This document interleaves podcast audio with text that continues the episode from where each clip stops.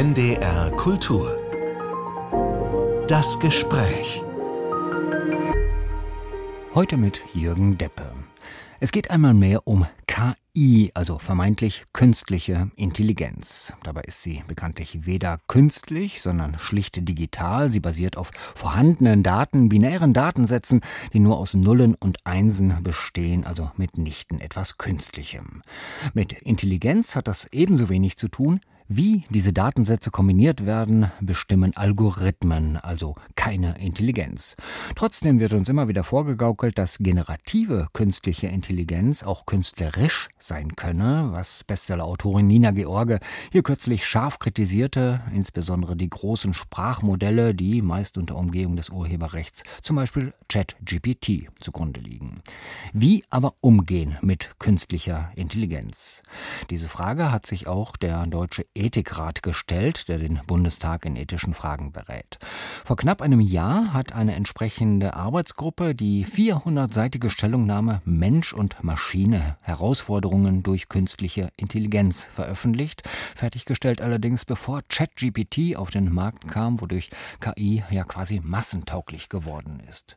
Mitglied des Deutschen Ethikrats und Sprecherin von dessen KI-Arbeitsgruppe ist die Philosophin Judith Simon, Professorin für die Ethik von Informationstechnologie an der Uni Hamburg und sie ist heute zu Gast. Hallo, Frau Professor Simon. Hallo. Ich habe es ja eingangs gerade so ein bisschen polemisch gesagt, jetzt vielleicht von Ihnen noch mal ein bisschen seriöser. Ist künstliche Intelligenz künstlich und ist sie intelligent? Naja, die Grundlage natürlich von künstlicher Intelligenz als einem Forschungsfeld, was es ja schon seit den 50er Jahren gibt, war die Idee, ob man mit Computern Verhalten, was wir bei Menschen als intelligent bezeichnen würden, simulieren kann. Und das ist natürlich schon, steckt hinter der Idee, dass man intelligentes Verhalten künstlich simuliert und da kommt der Begriff her. Heute verwenden wir es vor allen Dingen für maschinelles Lernen, nicht nur, aber das ist sozusagen, was heute wir oft darunter verstehen. Und da geht es im Grunde genommen um Statistik und nur noch manchmal um die Simulation von intelligentem Verhalten Verhalten, aber auch um Einsatzzwecke ganz anderer Natur. Dann stelle ich gleich die nächste Frage. Also, wenn nicht wirklich künstlich und wenn nicht wirklich intelligent, ist sie moralisch?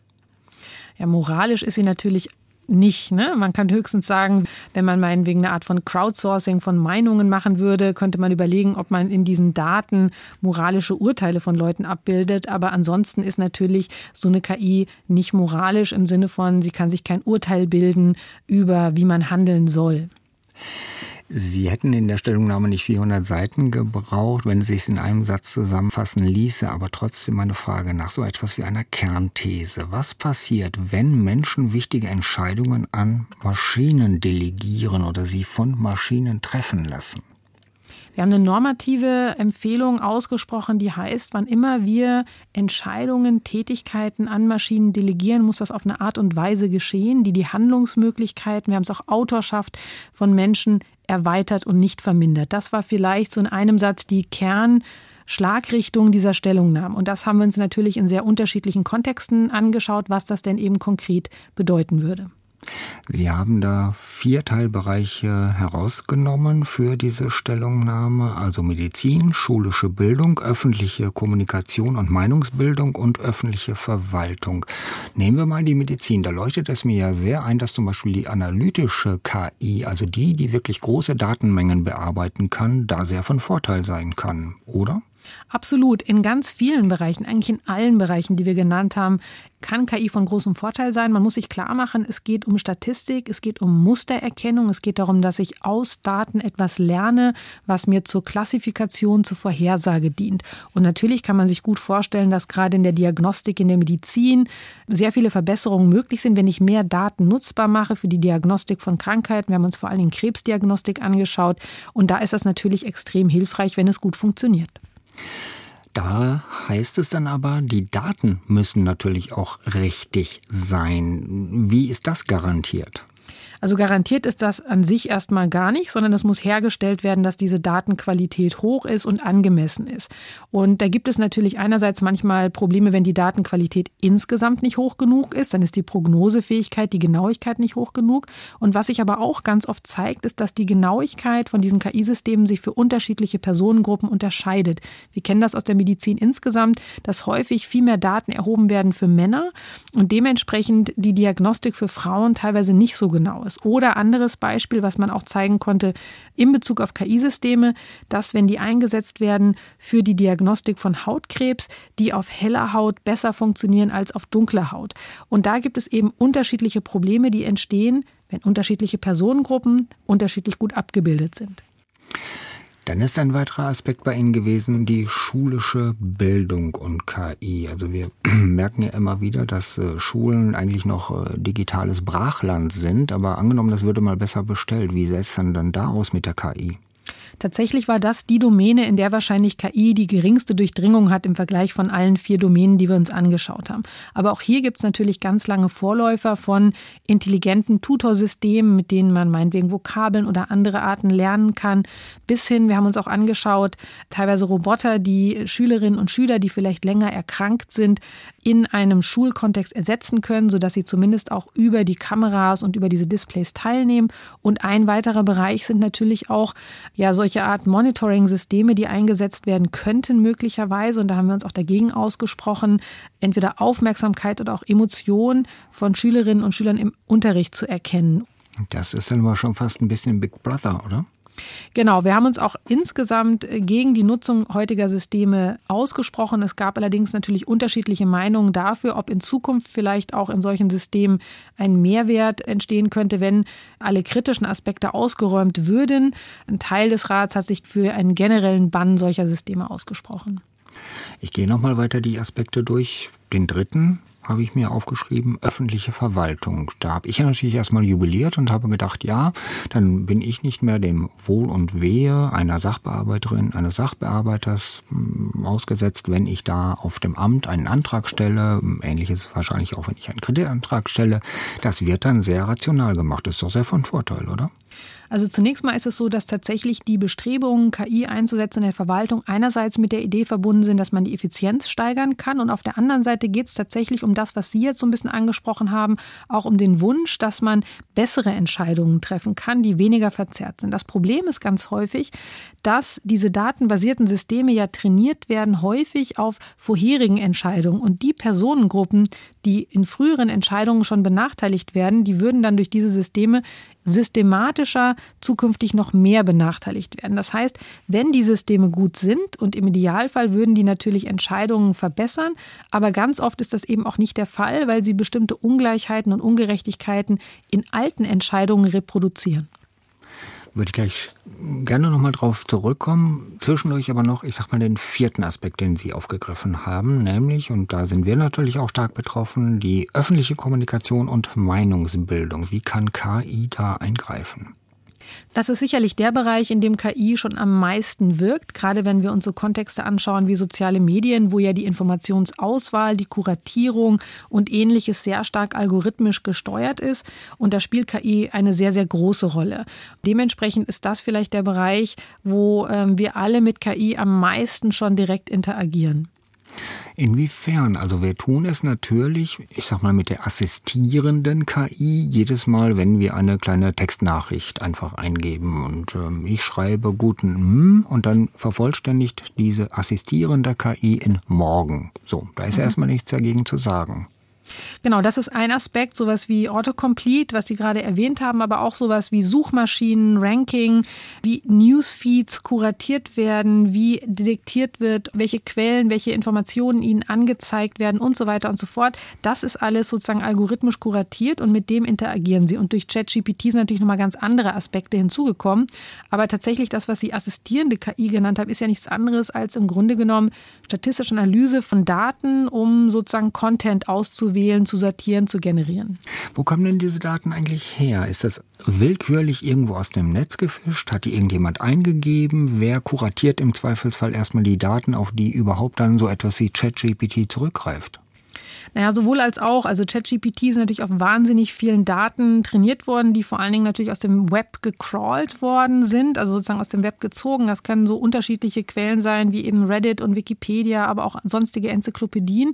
Und all dieser Content wurde eben reingefüttert, um Sprachmuster zu erkennen in diesen unterschiedlichen Text Typen. Und das hat natürlich diverseste Probleme mit sich gebracht. Einerseits in Bezug auf Fragen rund um Copyright. Wem gehören diese Texte überhaupt, die dort irgendwie ja im Grunde genommen verwendet worden sind? Aber auch in Bezug auf die Frage, welche Art von systematischen Verzerrungen es gibt. Weil Sie müssen sich vorstellen, alle systematischen Verzerrungen, wer ist abgebildet, wer ist repräsentiert online und wer nicht, die bilden sich dann natürlich auch in diesen Sprachmodellen ab.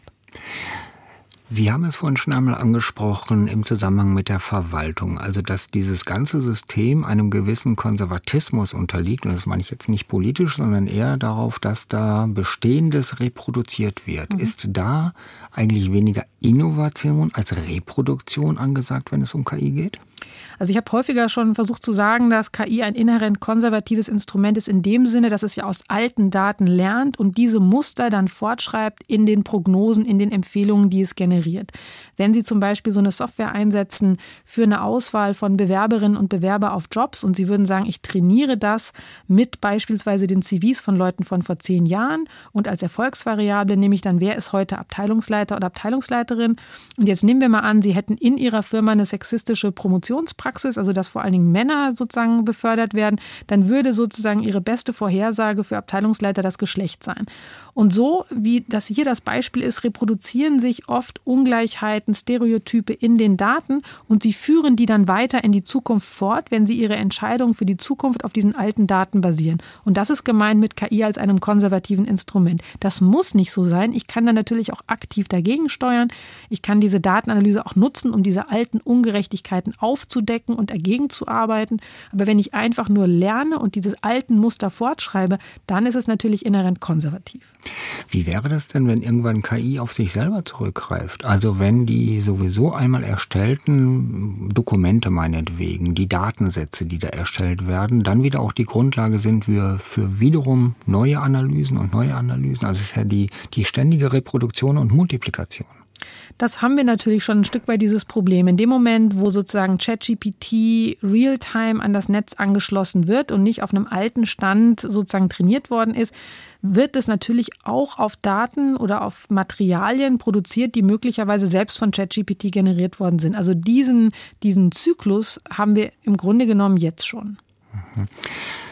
Wie ist es mit Fake News? Es heißt ja immer wieder, KI ist da mindestens sehr anfällig oder produziert sie eben womöglich auch selber. Wie können wir uns da möglicherweise schützen? Das ist natürlich ein Stück weit ein Spezifikum von generativer KI, insbesondere diesen Systemen, die für Bild, Video, aber auch Audioproduktion eingesetzt werden können, bei Text natürlich auch, aber noch mal stärker bei diesen Bild- und Audiomedien. Da wurde ja auch schon gezeigt, dass die zunehmend eingesetzt werden, auch für politische Propaganda und Manipulation. Also im slowakischen Wahlkampf wurde eine Audiodatei, eine gefakte Audiodatei von einem Kandidaten mit eben falschen Informationen gestreut und auch im US-jetzigen Wahlkampf schon von beiden. Das ist natürlich ein Riesenproblem. Und das Problem, natürlich gab es Fake News und Manipulation und Propaganda schon länger, aber wir haben jetzt sehr einfach nutzbare, frei verfügbare Tools, mit denen man mit sehr wenig Aufwand, sehr wenig Kompetenz in kürzester Zeit qualitativ hochwertige Fakes produzieren kann. Und das verschärft natürlich die Problematik, die auch nachzuweisen und wo man bei Videos auf der einen Seite vielleicht noch eher erkennen kann, wenn da Schwächen sind. ist Es bei Audio noch viel schwieriger. Und natürlich ist es auch ein Lernprozess. Die Systeme werden immer besser. Es gibt natürlich auch Bemühungen, das technisch nachzuweisen, diese Fakes. Es ist eine Art von Wettkampf. Wer ist schneller? Diejenigen, die nachweisen, dass was ein Fake ist oder die dies produzieren. Aber wenn sowas erstmal in der Welt ist, dann hilft es häufig auch nichts, wenn hinterher entdeckt wird, dass es ein Fake war. Sie haben gerade schon gesagt, vieles wird aus durchaus seriösen Quellen irgendwie da eingespeist. Es gibt aber eben auch das, wie Sie es nannten, Crawling im Netz. Und da sind natürlich auch, wissen wir, sehr viele Dinge unterwegs. Da ist das Netz einfach ein Resonanzraum für ziemlich abseitige Meinungen, für ziemlich abseitige Vorstellungen. Auch bar jeder Fakten würde da an angebliche Wissenschaft getrieben. Wie kann KI dagegen eigentlich gefeit sein? Also gefeit sein kann es natürlich gar nicht. Also wenn wir von generativer KI reden, dann lernt es einfach auf der Basis von dessen, was man da reinfüttert. Aber die Systeme wie ChatGPT und ähnliches oder die Firmen, die daran arbeiten, versuchen natürlich alle möglichen Fehler, Verzerrungen so ein bisschen auszumünzen. Und da kommt natürlich auf der einen Seite menschliches Feedback spielt da eine Rolle, dass äh, sozusagen Verbesserungen in diesen letzten Generationen von diesen Sprachmodellen sind vor allen Dingen dadurch entstanden, dass Menschen diese Systeme auch trainiert haben, Feedback gegeben haben, was der, um den größten Quatsch sozusagen auszusortieren. Ja, oder auch, dass bestimmte Fragen nicht gestellt werden konnten, bestimmte Ausgaben reduziert werden. Das heißt, da gibt es natürlich unterschiedliche Prozesse, wie man die Qualität der Ausgabe verbessern kann. Entweder man operiert auf der Qualität der Inputdaten, aber auch auf anderen Prozessen, um diese Qualität zu verbessern. NDR Kultur, Sie hören das Gespräch mit Judith Simon, Ethikprofessorin an der Uni Hamburg und Mitglied im Deutschen Ethikrat. Frau Professor Simon, das klingt mir, was Sie gerade gesagt haben, ein bisschen danach, als gebräuchte es eine Regulierung von KI. Gebraucht die? Geht die? Ja, selbstverständlich braucht es die und die gibt es natürlich oder wird es auch geben. Und es gibt ja ganz unterschiedliche Gesetze, die auch schon KI direkt oder indirekt regulieren. Die KI-Grundverordnung ist natürlich am Kommen. Es gibt natürlich auch ganz viele andere Rechtsbereiche, die direkt Auswirkungen haben auf KI, wie die Datenschutzgrundverordnung, den Digital Services Act und so weiter. Dementsprechend selbstverständlich, in dem Moment, wo KI ganz viele Lebensbereiche durchdringt, muss sie auch auf eine Art und Weise ähm, reguliert werden, die sinnvoll ist und was bringt. Nach welchen Kriterien? Also Sie sind Ethikerin. Wir sprechen über so etwas wie Moral. Wir sprechen auf der anderen Seite von, im Grunde, Sie haben es gesagt, Statistik und Technik. Wie geht das zusammen? Wie kann das moralisch ethisch werden? Ich kann vielleicht mal ein Beispiel geben. Also wenn es so ist, wir haben ja das Grundgesetz und da darf der Staat nicht diskriminieren, keine systematischen Unterschiede machen zwischen Männern und Frauen, zwischen Leuten unterschiedlicher Herkunft oder Religion. Und dann muss das natürlich auch dann noch gelten, wenn dieser Staat KI-Systeme einsetzt in der Entscheidung darüber, wer welche Zuwendungen bekommt, wer wie beurteilt wird. Und das ist natürlich dann auf der einen Seite eine technisch-statistische Frage, aber es gelten natürlich die gleichen Rechte. Und jetzt ist die Frage, wie kann ein Rechtsrahmen möglichst sicherstellen, dass Probleme verhindert werden, dass sozusagen Grundrechtsverletzungen ausgeschlossen werden. Das wäre ein Beispiel. Also selbstverständlich ist KI auch nur eine Technologie, die reguliert werden muss und wo sich eben auch Unternehmen an bestimmte Regeln halten müssen. Sind Sie da nicht auch ein bisschen die Mahnerin in der Wüste? Denn wir kennen es von Brecht, erst kommt das Fressen und dann die Moral. Gerade hat Microsoft angekündigt, in Nordrhein-Westfalen eine Milliarde investieren zu wollen, in erster Linie in künstliche Intelligenz. Da kommt doch erstmal die Gewinnerwartung und danach doch wahrscheinlich überhaupt erst die Moral.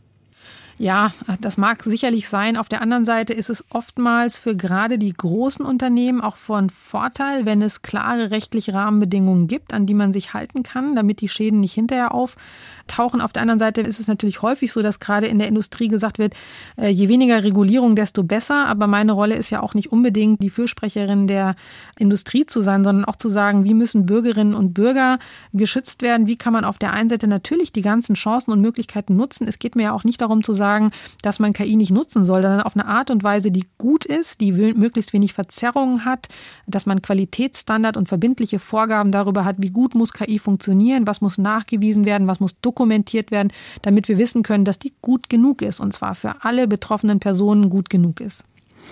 Sie haben gerade schon von dem Digitalpakt gesprochen, dem IA Act, der auf europäischer Ebene ja fast schon über die Ziellinie ist. Im April werden das Europaparlament und der Europarat noch darüber abstimmen, aber es sieht danach aus, als würde das wirklich Gesetzeskraft kriegen. Ist das realistisch? Denn wir reden ja vom World Wide Web, also vom Internet und da sind dann auch die Global Player unterwegs, die womöglich an ganz anderen Erdteilen sitzen. Wenn wir uns hier in Europa so eine Art Insellösung geben? Also es ist sicherlich auf alle Fälle sinnvoll, dass es so eine Regulierung gibt. Ob die das Optimum ist es sicherlich nicht geworden, ist auch sehr stark verwässert worden, aber nichtsdestotrotz ist es einer der ersten Ansätze überhaupt, KI grundsätzlich zu regulieren und das ist erstmal sinnvoll. Es ist auch so, dass natürlich das ein erhöhtes Schutzniveau bietet für die Bürgerinnen und Bürger in Europa. Das ist schon durch die Datenschutzgrundverordnung, auf die manchmal sehr geschimpft wird, aber die trotzdem dazu führt, dass das Schutzniveau für Daten und auch für die Privatsphäre von Bürgerinnen und Bürgern hier höher ist als in anderen Regionen. Das ist das eine, dass es deswegen allein schon sinnvoll ist für die Bürgerinnen und Bürger. Und auf der anderen Seite kann es auch eine Breitenwirkung haben, wenn sozusagen da erstmal Standards eingezogen werden. Wir können natürlich nicht über alles bestimmen, was in der ganzen Welt passiert, das ist klar. Aber trotzdem ist Europa groß genug, um Standards und bestimmte Schutzniveaus für die Bevölkerung setzen zu können.